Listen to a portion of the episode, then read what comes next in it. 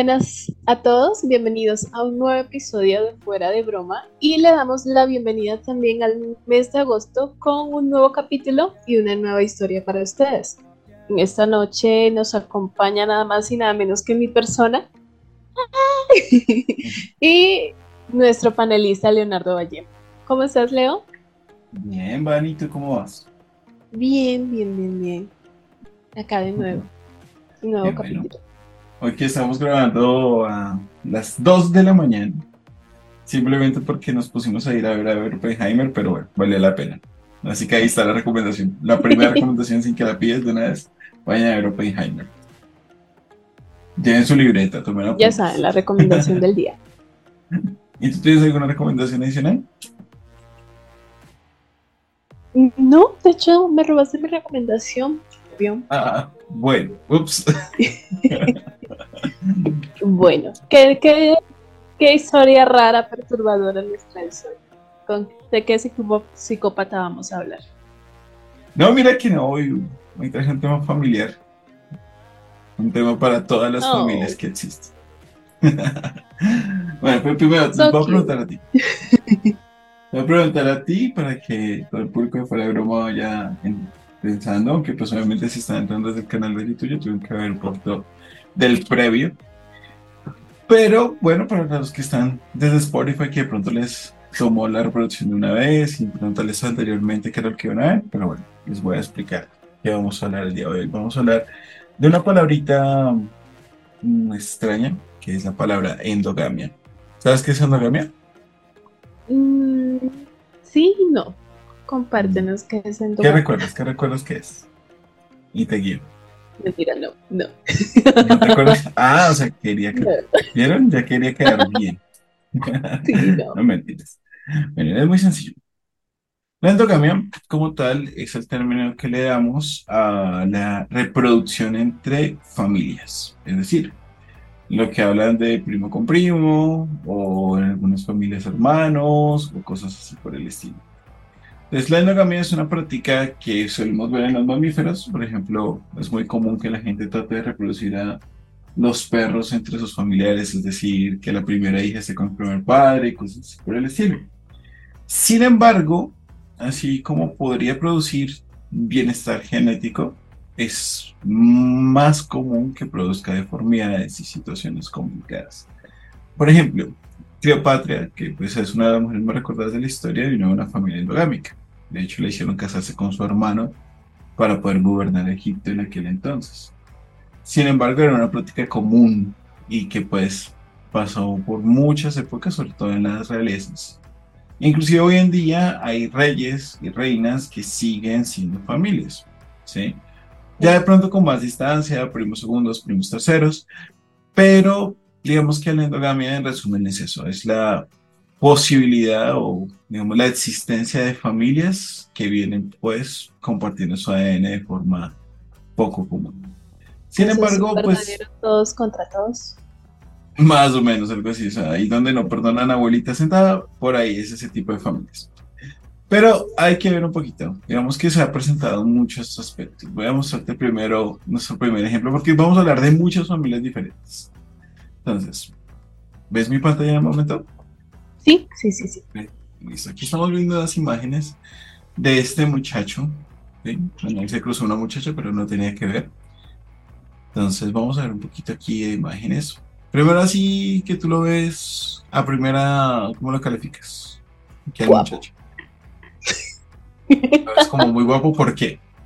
¿Qué guapo? Eh, su cabello es hermoso. Bueno, su cabello, ¿qué más? Sus ojos. Sí, es. ¿Y aquí en esta?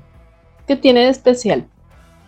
Bueno, lo especial es que si quisieras tener un hijo de él, podrías fácilmente, porque él es un donador de esperma muy famoso en el mundo. No tenías que tener una relación, pero puedes tener ese esperma. Lo curioso es el por qué la gente sabe que él es un donador de esperma. Ese hombre que están aquí viendo en pantalla es el señor Jonathan Jacob Major, ¿vale? El cual como tal, pues, eh, digamos, es, en primera es un músico holandés, ¿vale? Hasta ahí normal, una historia común. Pero resulta que él decidió que él podía donar esperma, pero, pero, no lo hacía directamente en clínicas de esperma. O sea, sí lo hizo en algún momento, pero voy a explicar. La legalización como tal de la mayoría de países es que hay un limitante en cuanto a donación de esperma, esto para evitar endogamia.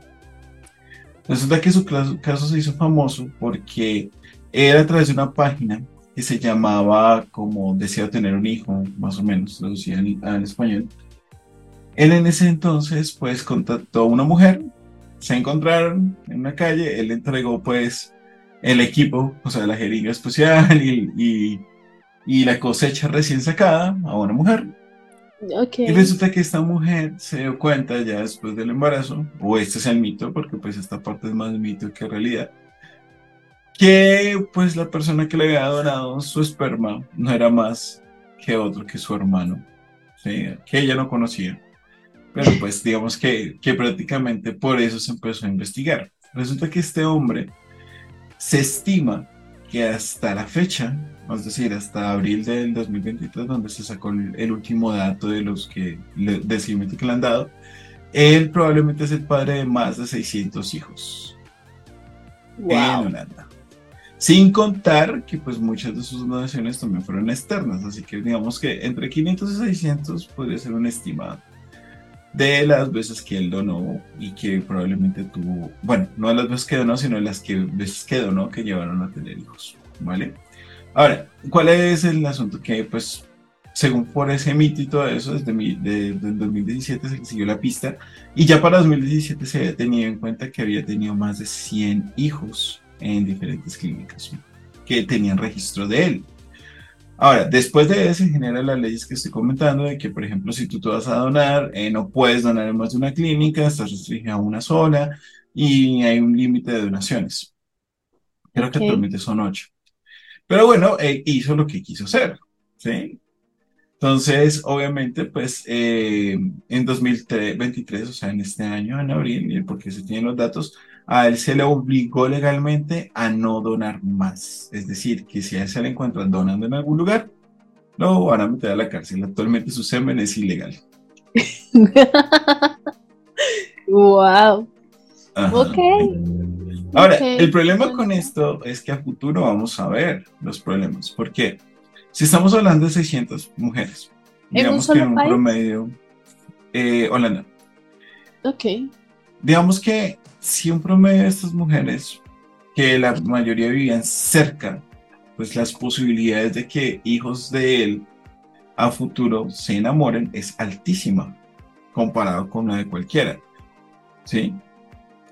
Entonces, prácticamente eh, eh, un ejemplo de él, lo más cercano que existe sería Genghis Khan, que fue pues, un reproductor acérrimo. Pero aún así, la gran diferencia es que la mayoría de hijos de Genghis Khan estaban alejados, mm, ¿cómo decirlo?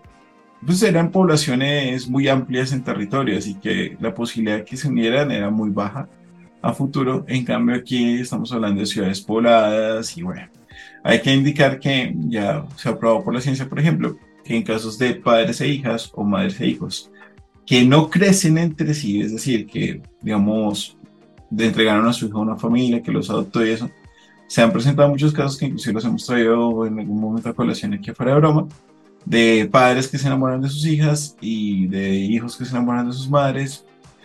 Y esto debido a que la distancia genética como es tan pequeña, pues les hace sentirse atraídos. Es un fenómeno biológico y que solamente se presenta si no hubo crianza de por medio. No es como que el padre la crió y se enamoró, no. Son casos aislados donde se conocen después de mucho tiempo padres e hijos y llegan a tener relaciones. Inclusive hay uno muy famoso en Estados Unidos donde se convirtieron en familia y tuvieron hijos juntos. Ahí es otro caso. Que ese lo dejaré para después porque es un poquito interesante específicamente, pero digamos que ahí le hago la, la mirada. O sea, este, este, esto de familias endogámicas es un tema un poquito largo. Pero bueno, vamos a cambiar de imágenes. Vamos a ir a esta imagen. ¿Tú reconoces a esta persona de aquí? No, no quién es.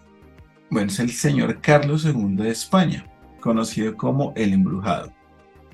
Ahora, ten en cuenta lo siguiente. Estos son cuadros. Obviamente para ese entonces fotografía no había. Pero Estos cuadros como tal muestran algo importante, ¿no? ¿Cómo le ve su cara?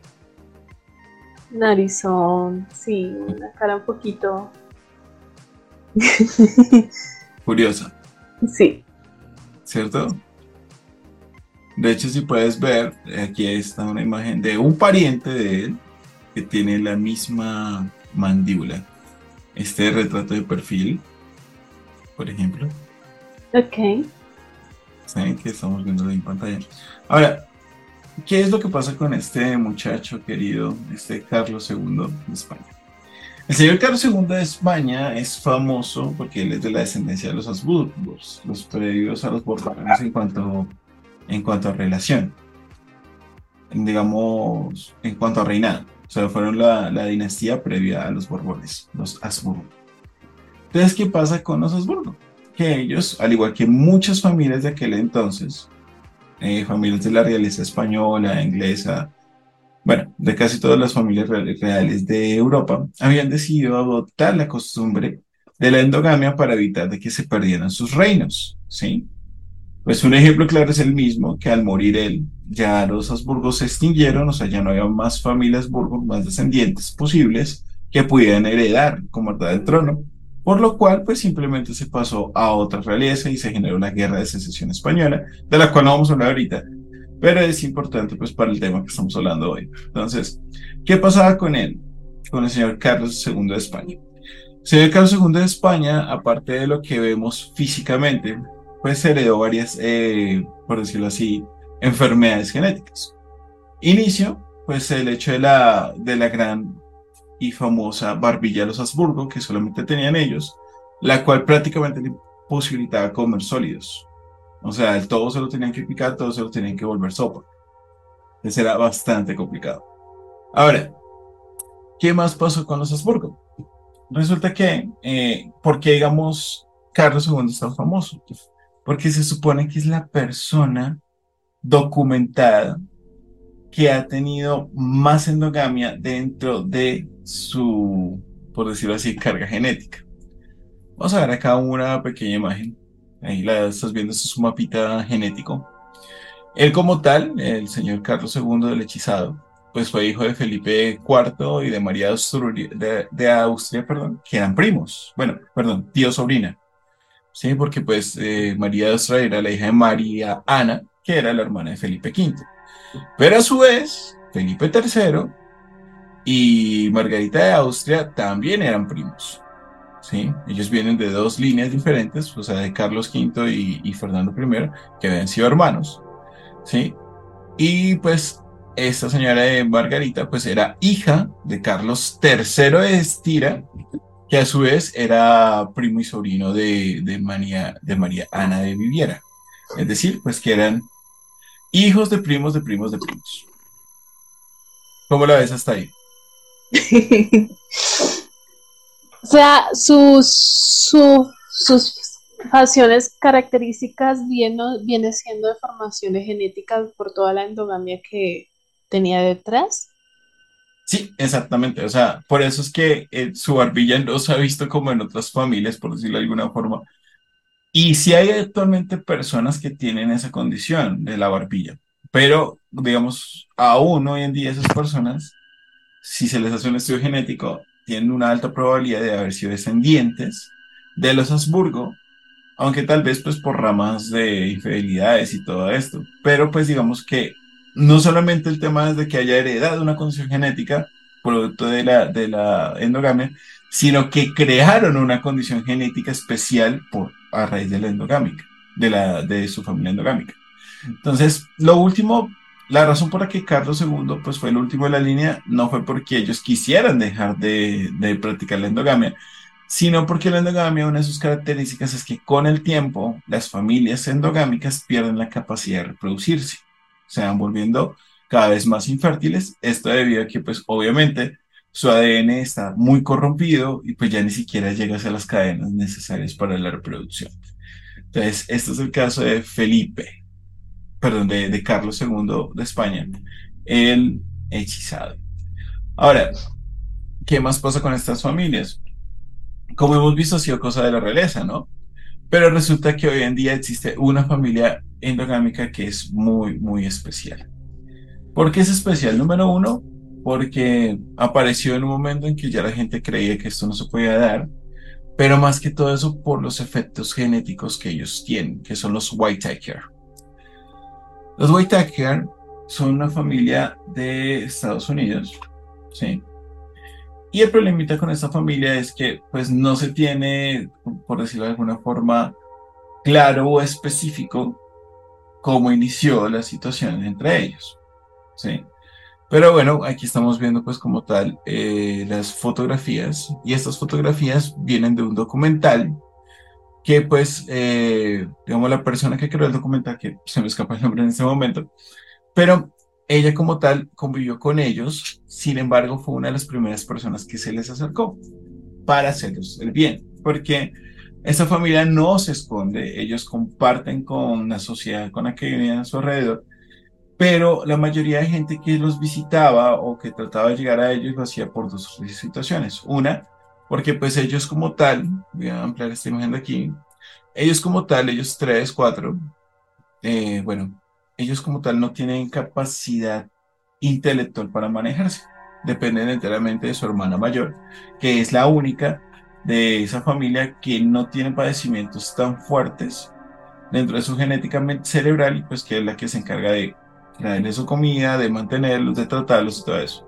Sin embargo, en Estados Unidos han existido otros casos de endogamia donde también se ha presentado eh, pues situaciones, por decirlo, mm, más peligrosas. ¿Qué, dificultades o qué discapacidades presenta esta familia?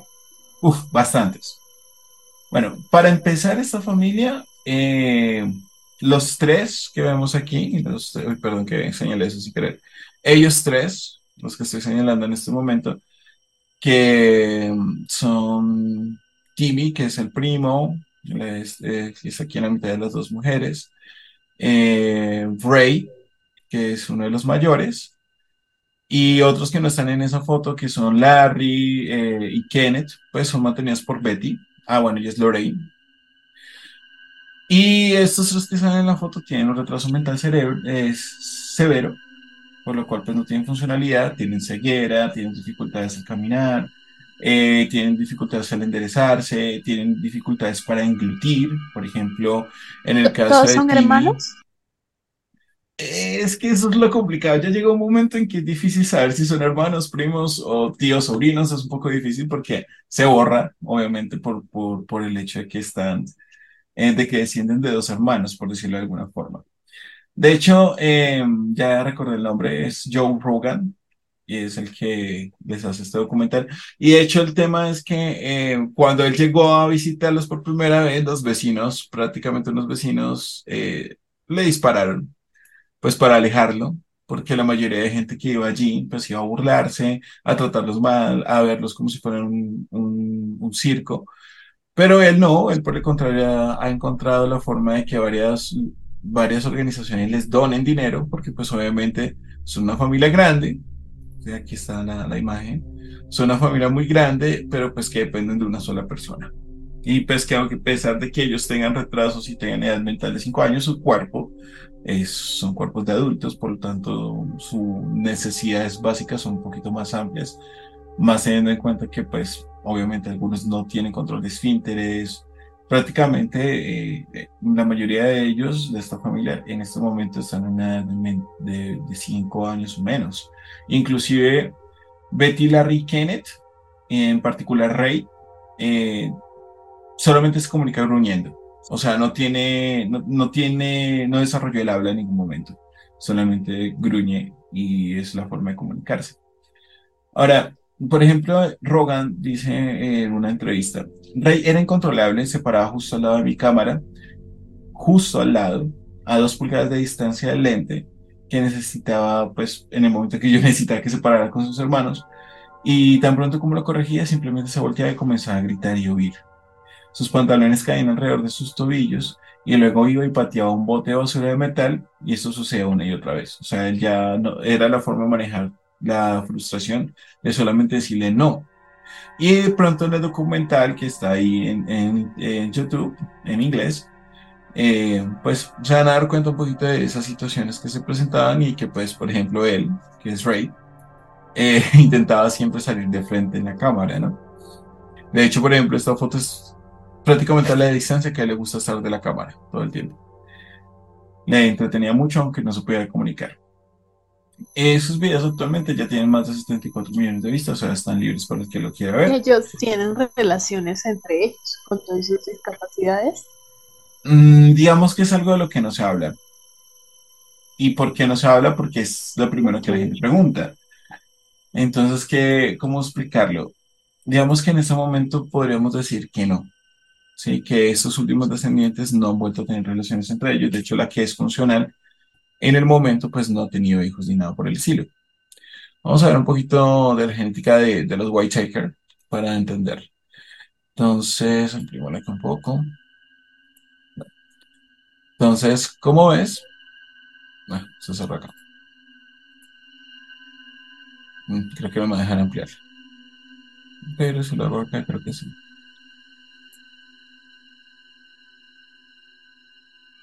Ujú, ahora sí. Entonces, ¿cómo ves? Pues ellos eh, empezaron con los Perkins, Lucy, Conwell, bueno, no nos vamos a alargar. Pero pues de aquí, eh, la, todo se inició con Jane, con Elizabeth y con Mary Perkins y con Samuel Riggs. Entonces, ¿qué pasa ahí? Que como te das cuenta, eh, ellas dos fueron hermanas. Entonces, Perkins estuvo con Riggs. Hubieron otros seis hijos que se pierden en la historia. Y con Elizabeth Thomas. Bueno, aquí va una familia hasta ahora normal, pero aquí es donde se empiezan como tal a unir. ¿Sí? Ya que los hijos que fueron Macy se casaron entre primos con James Thomas. Ahí fue donde se pierden los demás apellidos y empiezan a ser Whitakers. Y también Ada Adeline se casó con John Eason. Entonces eran primos gemelos, es decir, dos primos y otros dos primos se casan, tienen descendencia y todos los hijos de esas descendencias, luego entre esos hijos, sí, que eso sería como primos segundos, pero de primos gemelos. ¿sí? ¿Sí me explico lo que es el concepto de primos gemelos? Sí. Pues entre esos descendientes, dos de esos primos segundos que tenían, ¿por qué se les llama gemelos? Porque al tener descendencia de dos familias y al mismo tiempo ser primos, pues la, eh, la posibilidad de compartir genes es ya muy alta. Prácticamente lo más alto seguirían dos hermanos, ¿sí? Entonces es prácticamente como si hubieran sido hijos de dos hermanos y si se reprodujeran entre ellos. Entonces por eso es ahí donde ya perdemos la, la, pues como por decirlo así, la familia, porque pues ellos dos serían primos hermanos segundos, descendientes de primos hermanos gemelos, y que a su vez se reprodujeron entre sí, y entre ellos pues es donde tiene esa cantidad. Obviamente los demás Whitaker pues siguieron con su vida normal, no, no se sigue la, la línea, pero se tiene en cuenta son a estos, ¿no? Y de aquí para adelante, como tú te das cuenta, después de tener estos dos hijos, esos a su vez, que pues Timmy Allen es el primo, porque es como el que dice mi primo, Timmy, pero los otros hijos son descendientes de Johan Wade. Ahora, ¿de quién estuvo? Es lo que no se sabe. No se sabe si sus tíos le, eh, le proporcionaron, o sea, sus tías fueron las matrices, ¿sí? Porque mira que eh, no se puede como establecer. Sí se sabe que, por ejemplo, Betty, que es la que los cuida, también descendió de aquí y que no tuvo, y que, o sea, que descendió de Laney, pero no se sabe con quién estuvo Laney, ¿sí? También se sabe que tiene una hija, una hijastra, entonces es un poquito confuso porque hasta ellos mismos no saben cuáles sus descendientes, porque para ellos ese concepto en algún momento se perdió. Entonces, ¿cómo la ves hasta ahí?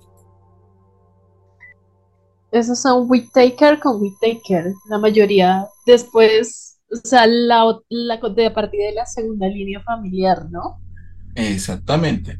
De hecho, no es la familia endogámica más famosa de Estados Unidos, porque hay otra que no voy a traer a colación en el momento, sino que va a ser para otro episodio, que es un poquito la inspiración de, por ahí una película de terror, es que no les quiero dar más pormenores, que habla sobre supuestas familias endogámicas que aparte de eso son caníbales. Pero eso lo vamos a dejar para el tema de los caníbales. Pero pues, digamos que la gente por eso, digamos, era malos con ellos, debido a que pues, pues era lo que les estaba comentando. que la gente los trataba mal por eso. Y que pues por eso fue que hasta que este youtuber o podcaster, eh, pues decidió buscarlos con otros filmes y les ayudó, pues es que ha cambiado un poquito la vida de ellos porque realmente ya estaban muy, muy mal económicamente, estaban muriendo prácticamente de inanición. Ahora, la razón de la endogamia de esta familia, que era lo que de pronto podía estar sonando un poquito confuso, va a seguir siendo confuso simplemente porque no está la información. Digamos que en teoría, eh, pues lo que Betty Whitaker ha, ha comentado o ha logrado salir es que ella, Lorraine, Ray, Larry, Kenneth eran solo cinco de los 15 hijos que tuvieron tanto Grace como John Whitaker. Primos hermanos dobles, que era lo que les estaba explicando, que pues es lo que significa que Grace y Jones tenían los mismos grupos de abuelos. Y los padres de Gracie John y Henry John Walter eran hermanos de gemelos idénticos, que fue lo que les expliqué anteriormente, ahorita que estamos en el mapa que, que pronto están viendo ustedes en el momento. ¿Vale? Ahora, después de eso, John Whitaker, que era hijo de un minero de carbono, o sea, ahora acá arriba, en la, en la parte genética, que es lo que estamos viendo, eh, se casaba con Grace Whitaker, que era ama de casa, y pues que se supone que aquí abajito es donde aparece el Timmy eh, como tal. Y pues que Timmy era prácticamente resultado de la violación pues, de la que sufrió Loren por un hombre no identificado, pero que muy probablemente sí o sí tenía que ser familiar, pues para que esta carga genética fuera tan fuerte. Lo más probable es que si hubiese sido violado por un tercero fuera de esa familia, pues no hubiera tenido los resultados que tuvo. Tal vez hay alguno que otro, pero no de esa forma.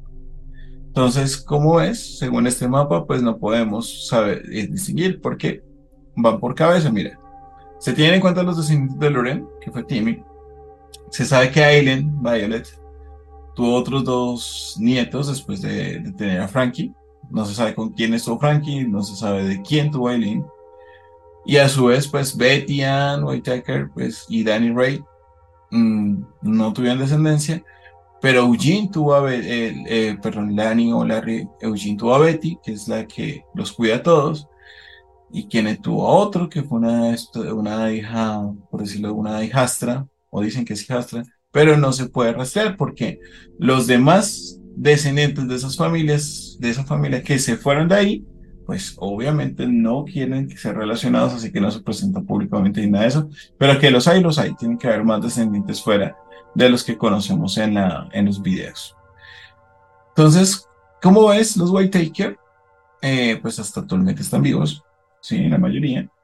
Y pues no podremos saber cómo iniciaron su poligamia, es un misterio que queda. Es que si, si hablamos de familias endogámicas, antes era bien visto, pues, o por mejor ejemplo está en la Biblia.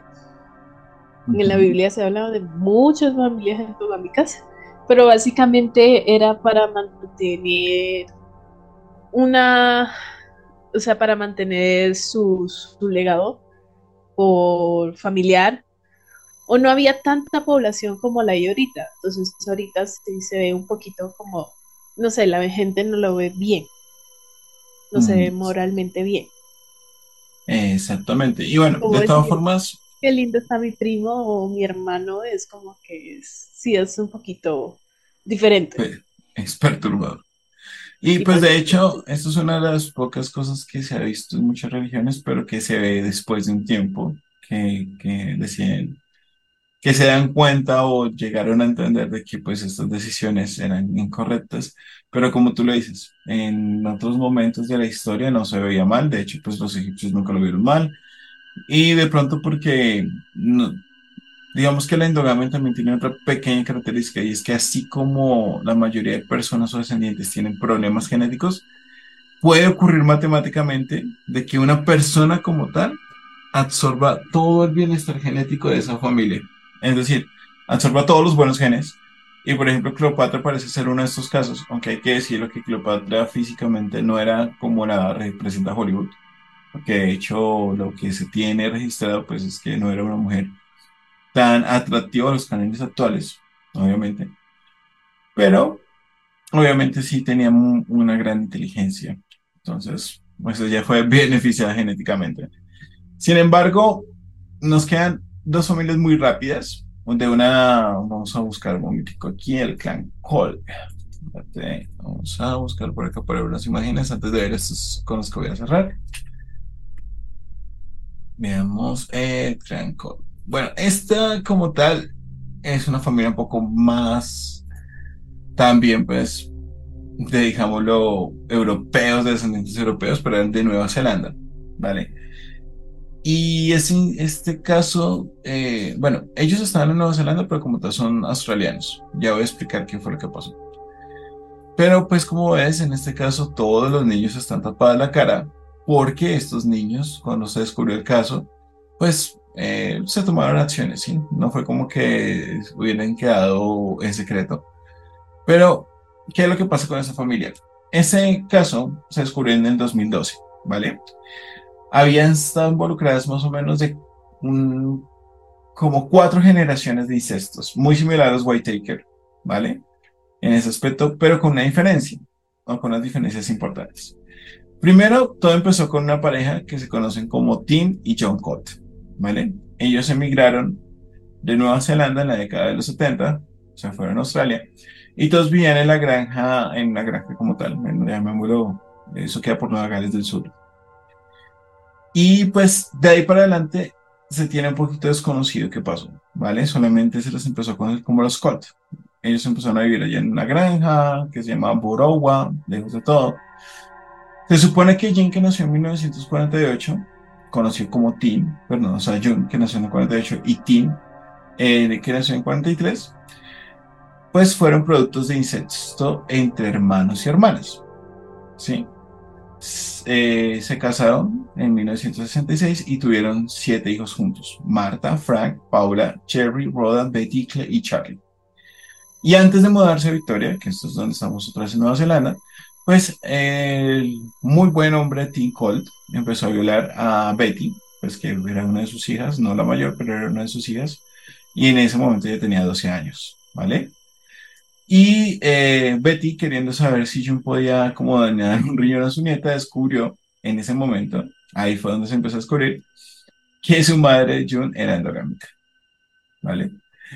Eh, lo curioso fue que pues la familia creció, digamos, como a volumen de casi 40 miembros, que van desde los abuelos, madres, padres, hijos, hijas, tías, tíos, sobrinos, a todo esto fusionado, hermanos, hermanas, y todos involucrados en diversas formas de incesto, ¿sí? Muchos de los niños sufrían deformidades, no tenemos fotos de esas deformidades porque pues el caso, por, por la forma de justicia de, de, de, estas áreas, de tanto Nueva Zelanda como Australia, evitan totalmente la posibilidad de, de hallar información. ¿Por qué? Porque así como vemos en las imágenes, no solamente tapan la cara a los niños, sino también a los padres, para que no, para que los padres no tengan un escarnio público, sino para evitar que los niños puedan ser ubicados. ¿Sí? Entonces, otras cosas que pasaban. ¿Y este hombre, este hombre se hizo justicia con ese caso de violación hacia su propia hija? Mm, pues sí y no. Me explico. Bueno, déjame, ya voy para allá. Digamos que en primer lugar, ten en cuenta que, que, pues empezaron como a notar y a notar cosas, ¿cierto? Las deformidades y todo esto también tenían infecciones de hongos, que pues si no se tratan adecuadamente con los medicamentos apropiados pueden ser muy graves y muchas veces ellos llegaban y eh, los que quedaban embarazados abortaban en la granja, se les volvió común. Eh, hubo momentos en que, por ejemplo, se registró dentro de la investigación que algunos de estos niños eran atados a árboles y violados por otros niños. O sea, digamos que los, los mayores de la casa cogían a las chicas, a las niñas y las, y las amarraban para que los niños se satisfacieran, los varones Muchas veces no se duchaban, muchas veces eh, no tenían, o sea, no sabían ni siquiera para qué era un cepillo de dientes cuando los encontraron. Recuerda que estaban en un pueblo aislado, o sea, ellos se fueron a una finca aislada y vivían solo los 40 allá y nadie se metía hasta un poquito más adelante que ya les voy a explicar. Ahora, todo eso lo describe Peter Yeomas, que fue la persona que, que estuvo a cargo del caso, ¿sí? Y lo impactante fue todo eso, ¿no? Ahora, ¿qué fue lo que pasó después? Cómo es que ellos empiezan relaciones con los forasteros, o sea, qué es lo que llevó al descubrimiento del caso, o sea, lo previo que pasó fue que después de la muerte de June en 2001 y Tim que murió en 2009, por eso nunca se condenó, ¿sí? La familia quedó eh, liderada por Betty Cole. Irónico, ¿no? O sea, en ambos casos que hemos visto, la matrona es una Betty. Y Betty, curiosidad, y Betty y su hermano menor Charlie tuvieron 12 hijos juntos. O sea, aquí ya estamos viendo las, las generaciones de, de lo mismo, ¿no? Y la familia recibía múltiples pagos de seguridad social, incluyendo discapacidad y apoyo familiar. O sea, eso es lo extraño, que sí se tenían registros, pero no empiezan como a revisarlos realmente. Solamente, como todos tienen un apellido similar y pues, eh, eh, digamos, las leyes de allá, el apellido se escoge, no era como que obligado fuera uno o el otro. Entonces, pues simplemente asumían que estaban escogiendo el apellido de la persona más importante de la familia. Ahora, ¿qué es lo que pasa después? A partir de 1990, ¿sí? que ya se sabía un poquito, se registra, mejor dicho, que la familia se trasladaba con frecuencia a Australia, que era lo que estábamos comentando, que habían sido australianos que se fueron a Nueva Zelanda, ya hicieron sus cosas, luego se pasaban a Australia, seguían haciendo sus cosas, y esa era una, una forma de evitar que lo siguieran. Entonces, pues eh, fue donde empezaron a sospechar, como que se les hizo raro todos estos viajes, ¿vale? Y sobre todo porque en algunos casos, algunos de los miembros actuaban en, una, en bandas musicales, bueno, en una banda musical en específico, que había sido pues heredada desde Tim. ¿Qué es lo que pasa después? Que en 2010, por eso es tan reciente, eh, se dio lugar a siete informes de riesgo de daño significativo, ¿sí? Y la investigación pues se abordó formalmente hasta el 2012, cuando uno de los niños informaba haber escuchado a otro niño en la escuela primaria hablar con una niña descuidada que vivía en el monte y pues que estaba embarazada un niño engendrando, engendrado por su hermano. ¿Vale? Y pues ya de ahí para adelante ya entra la policía, los servicios sociales y todo esto, eh, pues son enviados los niños a, a, a, hogares especiales y lo que te digo, pues hace todo el, el traspaso ya a la vida, a la vida no pública, pues para evitar que estos niños tengan más situaciones que soportar más adelante, ¿vale? Entonces, hasta ahí, hasta el momento, es donde está la investigación, porque se corta por protección, ¿no? Como lo he explicado ya. Y pues bueno, simplemente porque lo que se tiene en el caso solamente es el 2015, donde se reporta que Betty, la mayor del clan, estaba luchando contra el gobierno para que evite la deportación, porque pues como verás ellos fueron, a pesar de que sus, los primeros del clan fueron australianos, pues igual todos la mayoría tenían la nacionalidad neozelandesa y seguían pues tomando seguros y todo eso solamente por el apellido, pues porque pues trabajaban así, ¿vale? Entonces ahí se nos perdió la pista, no sabemos qué pasó con el niño, no lo sabremos y se espera que no lo sepamos. Todas estas pues para que sean libres. porque pues están aislados, todos los abusos que sufrían estos chicos y que ya en algún punto pues lo veían normal, lo, ya lo ven normal y por eso siguen repitiendo el mismo patrón. Exactamente. y es que ese es el perturbador. De todo, de todos es el que más ¿Cómo, es posible que, se wow. ahora mismo? Y eso es lo peor. Al primero, a Jonathan lo admiro. Lo admiro. ¿Por qué? ¿Por qué? Imagínate que ganes plata solamente masturbándote. Es... bueno, hay muchos que lo hacen, pero bueno, sí, él tenía, él tuvo otra técnica. Sí, o sea, solamente chico es inteligente, el chico ya me asustó, no vamos a Australia.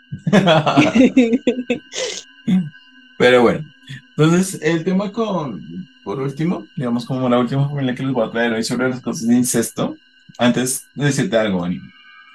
Resulta que los casos de, de incesto no son como... Tienen una pequeña característica y es que no han dejado de presentarse en ningún país. O sea, en todos los países se han encontrado casos de incesto. Y de hecho aquí en mi vida académica yo tuve la oportunidad de estar cerca de una familia que muy probablemente incestuosa y que muy probablemente esos niños también tenían otros comportamientos por comportamientos que, que observamos en el momento de, investigar esta familia. Y sí, compartían los mismos apellidos, así que probablemente sí eran primos o, por, o hermanos. Sobre todo porque una vez tuvimos la oportunidad de hablar con ambos padres y nosotros dentro de nuestra sospecha decimos como preguntarles que si, eh, cómo se habían conocido y su respuesta fue reírse como tímidamente y decirnos que eso no se puede contar. Así que pues tú entenderás que uno saca unas conclusiones de acuerdo a esa respuesta. Y la verdad es que sí, en la casa de ellos eh, logramos una vez acercarnos a la casa, no entrar, acercarnos a su casa cuando ellos no estaban ahí. Y lo que por lo menos vimos a través de las ventanas es que no eran las mejores condiciones, eran como colchones en el piso, la casa muy sucia, y ellos dos se la pasaban juntos vendiendo pues como eh, comida en la calle, o sea, comida de plaza en la calle. Y los niños siempre estaban muy sucios, a veces llegaban, a veces no llegaban al colegio. Y es muy difícil seguirle la pista a ellos porque apenas sienten que alguien nos está investigando, lo que hacen es sacar a los niños del colegio y ya. Y muchas veces no procede, por lo menos en las leyes colombianas, es un poquito difícil proceder con la investigación, a menos de que la fiscalía lo autorice y muchas veces no pasa. ¿Sí? Entonces ahí se pierden muchos poderes. Pero ahí te lo dejo para que recuerdes que es algo que siempre decimos en fuera de broma, que la mayoría de delitos que nosotros encontramos aquí es porque el delincuente tuvo un fallo. Pero ¿cuántos han salido con la suya? Mira que estos fueron, estos dos últimos casos fueron cuatro generaciones cada uno que se mantuvieron con sus malas prácticas sin que nadie interviniera. Cuatro generaciones. ¿Sí?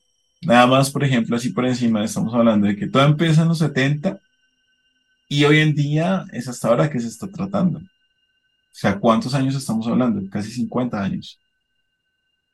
En que pudieron salirse con la suya. Y los Whitaker, mucho más. Ahora, el último caso que les voy a traer. Pero lo, que pasa en estas familias. Sí, dime. Qué pena. Lo que pasa con estas familias que las, las dos que nombrado vivían aislados. O sea, no tenían la posibilidad, debido a su crianza, de conocer otras personas, ¿no? Mm, digamos que esta situación de aislarse sí depende, sí suele pasar así como lo acabas de describir. Y de hecho la poligamia, que es otra práctica de la cual no hemos hablado directamente aquí en Fuera de Broma, o sea, nos ha faltado generar un capítulo sobre eso. Pero eh, tienden a ir de la mano. Es decir, sociedades en las que hay poligamia eh, y que digamos son una sociedad, eh, me explico, o sea, no países, sino sociedades que se crean el interior de países toman las costumbres de la poligamia. Esas sociedades tienden a aislarse para evitar perder el control sobre sus miembros. ¿Sí? Y luego, cuando empieza a haber escasez de población, debido a que, pues, obviamente, eh, al, estar, al presentarse como aislados son difíciles de escoger otras personas, pues ahí se empieza a presentar la endogamia. Normalmente empieza entre primos, segundos y luego va a ir variando, va a ir variando. Ya uno sabe que esa sociedad está condenada en el momento en que tíos se casan con sobrinos. Esa es como la primera gran señal de que no, no hay vuelta atrás. Porque ya con eso pasa, pues prácticamente se descaran como, como familias y empiezan a tener esas costumbres. De hecho, eh, eh, cuando hemos analizado sectas, eso ha pasado bastante. Ha pasado bastante. Porque el primer líder es que decide tener hijos con varias mujeres, y ya como estas mujeres pues tienen hijos con personas que están dentro de los altos mandos, es decir, claro, es que si yo soy el líder... Lo normalizan porque desde niño lo ven y no tienen otra otro punto de vista, otra familia a la que ver, otras personas que ver, otro tipo, tipo de manera de vivir. Entonces, Exactamente. Complejo. Igual moralmente uno no lo, pues la sociedad no lo ve bien y genéticamente tampoco, porque si realmente la endogamia fuera algo que estuviera bien, pues perduraría. Exacto. Pero no es el caso. No es el caso. De hecho, tú le has apuntado a algo muy importante y que la gente tiene que tener en cuenta. La razón de que estas situaciones pasen es esa. Es que cuando una persona está o, está en una relación coercitiva, eh, le va a ser muy difícil distinguir qué es lo correcto. Muy difícil.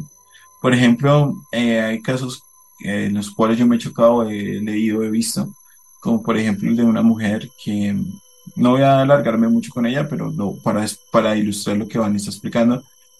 Esta mujer, em, sus padres tenían relaciones con ella desde que ella estaba chiquita Esto debido a que su abuelo había tenido esa práctica con sus hijas, o sea, con las que serían sus tías, y con su madre. Y se la enseñó a su esposo. Y su esposo la adoptó, porque le pareció bien saber que iba a tener relaciones con ella y con sus hijas. Y toda esta, esta familia, que ahí estamos hablando de tres generaciones, lo que hacía era que a sus hijas e hijos les explicaba que eso era el amor entre familia. Entonces la chica se dio cuenta de que eso estaba mal ya cuando estaba a punto de graduarse del colegio, cuando llegaron a hablarles unos estudiantes sobre la necesidad, bueno, sobre educación sexual y de ahí la importancia de que se enseñe en los colegios y no solo en el hogar. Cuando ella pues dijo, sí, yo siempre con mis padres hago eso porque nosotros tenemos amor en familia. Y pues todos se sorprendieron cuando ella respondió a eso y la tuvieron que llevar como aparte y preguntar un poco más y fue cuando se dieron cuenta que ella había tenido relaciones desde muy pequeña con sus padres, con su padre y su madre, y que ella no era consciente que eso era violación. Y de hecho fue un trabajo muy largo para que tanto ella como su mamá lograsen entender que esas prácticas no eran correctas. ¿Sí? Y... Básicamente la endogamia no solo, no solo es que se practica endogamia, esto, sino que también vemos pedofilia, vemos cómo se viola no solamente físicamente, sino también emocional y mentalmente una persona porque eh, le estás haciendo daño y lo ve normal. Es algo como normal. Yo me acuesto con mi papá y, es normal. Es, es algo familiar. sí, es algo familiar. Yo siento que esas personas de verdad deberían hacer, tener como alguna condena, algún castigo por lo que han hecho. Exacto. Y es que lamentablemente cuando la persona está coercitada es muy difícil sacarlo de esa mentalidad, porque hay mujeres que pueden tener toda su vida normal, pueden tener un matrimonio normal, tener sus hijos y todo eso, y se siguen acosando con su papá. Y en su mente es, es que la sociedad no lo entendería, pero yo sé que está correcto. Y no aceptan, por ejemplo, que, o sea, no logran, no tienen la capacidad emocional de aceptar que sus padres fueron violadores, o que su padre fue violador, o que su madre fue violador, y lo siguen amando, porque pues obviamente admiran muchas cosas de él, todo eso, o sea, las cosas que dice, las cosas que no, y siguen teniendo relaciones con ellos en secreto, y nunca aceptan que realmente están en lo incorrecto. Es más, pueden, como te digo, tener familia por aparte, familia afuera, tener sus parejas, pero entre el núcleo siguen manteniendo el secreto. ¿Sí me explico? Qué daño psicológico es muy complicado y es más, habrá personas que tal vez están escuchando este podcast y que digan, él cómo sabía esto de mí. Porque de una u otra forma puede que yo esté hablando a lo loco y como dicen por ahí, le está atinando a una persona que ya está cercana y que haya vivido eso. Sí. Y va a pensar que yo sé algo, pero realmente es su deseo de ocultar lo que ya sabe que está mal, pero que no lo quiere ser consciente.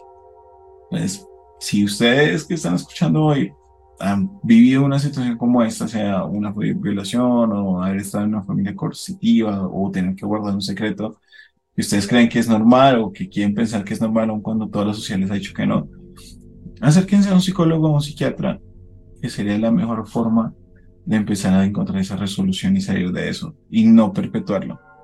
Porque muchas familias lo perpetúan de esta forma. El secreto familiar, la familia es más importante, son discursos que se pueden tomar para hacer daño. Entonces ahí les dejo como esa reflexión. Y me voy con esta perla, ya para finalizar, de las familias endogámicas. Esta familia que están viendo ahí, que se ven azules, ¿se los ves bien? La familia Pitufo. La familia Pitufo. bueno, pues mira, ellos son los Fugate, son otra familia endogámica. Pero lo curioso de los Pokey es que ellos no son tan famosos por la endogamia, porque tampoco se tienen registros, volvemos a lo mismo, sino porque ellos sufren de una enfermedad, que es la enfermedad del hombre azul. Resulta que es una incapacidad de, de las células sanguíneas de llevar apropiadamente el oxígeno al cuerpo. Entonces, el tono azul es, es falta de oxígeno como tal en la sangre, pero pues su cuerpo se adapta a vivir con normalidad a pesar de esta falta de oxígeno. Sin embargo, lo extraño es cómo se descubrieron. Si tú te das cuenta en estas imágenes que estoy mostrando, acá hay otras personas, pero voy a aclarar. Esa persona también es azul, pero no es de esa familia. Esa persona es eh, como tal, eh, la toman como imagen de los Fugate, pero los Fugate no tuvieron fotografías, lo aclaro porque vi en muchos videos que siempre ponían a esa persona y decían que era de la misma familia y no. Esa persona que ustedes están viendo ahí, él es azul ya por otra razón. Resulta que él es un defensor de que la plata cura todas las enfermedades y él toma estratos de plata desde hace mucho tiempo, lo cual también genera esta eh, coloración azul, pero no es de esa familia. Ese es otro caso interesante que. Hoy les, les he dejado picado con muchos temas, pero bueno. Esa familia se descubrió fue debido a un accidente que sufrió uno de los miembros de su familia, que era la única que no era azul, pues no la única, pero una de las pocas, como vemos acá, varios eran de, de, un tono normal. Y pues simplemente ella va al hospital porque pues sí o sí necesita recibir atención y su esposo pues iba con su rostro azul, a lo cual todos los médicos se lo quedan viendo y pues prácticamente deciden entrevistarlo y él les dice, bueno, sí, miren, toda mi familia tiene sí y tal. Pero eso empezó en 1820, por eso el retrato así como muy pionero de los Estados Unidos. Sí, eso sucedió en Troublesome Creek, una ciudad bastante despoblada de Kentucky, cerca de los montes Apalache. La había vivido, la, esta familia vivió sin tener mucho contacto con otros grupos hasta principios del siglo XIX. ¿sí? Y todo comenzó porque Martin Fugger, que era el patriarca, se casó con Elizabeth Smith, una joven de la zona que era muy pálida y, y pelirroja, y tuvieron siete hijos, de los cuales cuatro nacieron con la piel azul. Que, o sea, curiosamente los cuatro tenían, eh, o sea, Elisa, eh, Martin y Elizabeth pues tenían estas condiciones, que ellos no eran familia, pero pues se unieron y por eso lo tenían. Y de ahí para adelante, en, en resumen, pues simplemente ahí es donde se pierde un poco la historia y lo que se cree es que ellos empezaron a producir entre sí debido a que se quisieron aislar de la gente por sus tonos azules y ahí fue donde se perpetuó. Curiosamente esta familia no tiene otra enfermedad genética y de hecho el último hombre azul, por decirlo así, se llama Benjamin Stacy. Déjame aquí la imagen. Vamos atrás.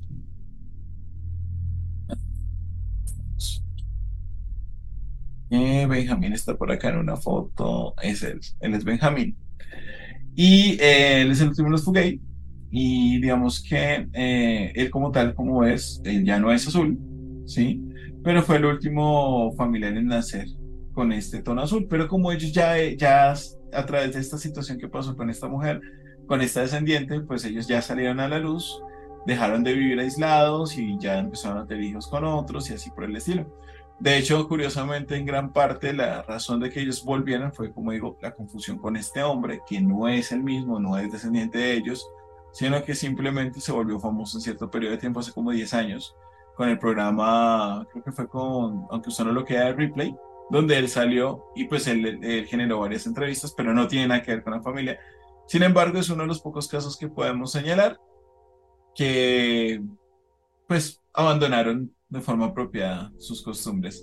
Y que igual de todas formas también se pierde en el tiempo la historia debido pues a, la, a que pues las familias actualmente de los descendientes no quieren ser atacados y pues se guarda mucho respeto para este tipo de personas. Y estos son casos que han sido expuestos, pero a pensar o a saber cuántos casos hay por allí escondidos con el secreto familiar, como que eso no se lo cuentes a nadie no lo va a entender nadie, es solamente caso de nuestra familia. No lo ha dicho. Esos, son, los, casos que hemos podido mostrar, ¿ok? Y recuerde siempre, por más que le guste tu primo, tu prima, tu hermano, tu tío, por el bien genético de tus hijos, no lo hagas, no lo hagas. Dirían los mexicanos, no seas norteño. y los mexicanos del norte me van a odiar por eso, pero pues así, exacto, no se meten con sus primos. Y bueno, de todas formas, tengan en cuenta algo. Las locuras del mundo son locuras porque no son las comunes que hacemos. Entonces, así mismo como en algún momento les traeremos un pueblo en Colombia que se está haciendo lentamente famoso por el hecho de tener muchas relaciones polígamas o bigámicas en este caso, porque es un pueblo que se ha vuelto famoso porque se casan dados todas. O sea, todas las mujeres se quieren casar, pero llevándose una prima al lado o por el estilo. esos tipos de curiosidades van a seguir surgiendo. Entonces, solamente como les indicamos anteriormente, si te viste afectado, en una familia que tenía un tipo de, tipo de situación particular, eh, trata de pensar fuera de la caja en la que se te crió y revisa si realmente las costumbres fueron las correctas. Y si no creciste en un tipo de familia como esa, creciste en una familia, digamos, normal, pues, hey, no lo hagas. como dijo Albani, no lo hagas.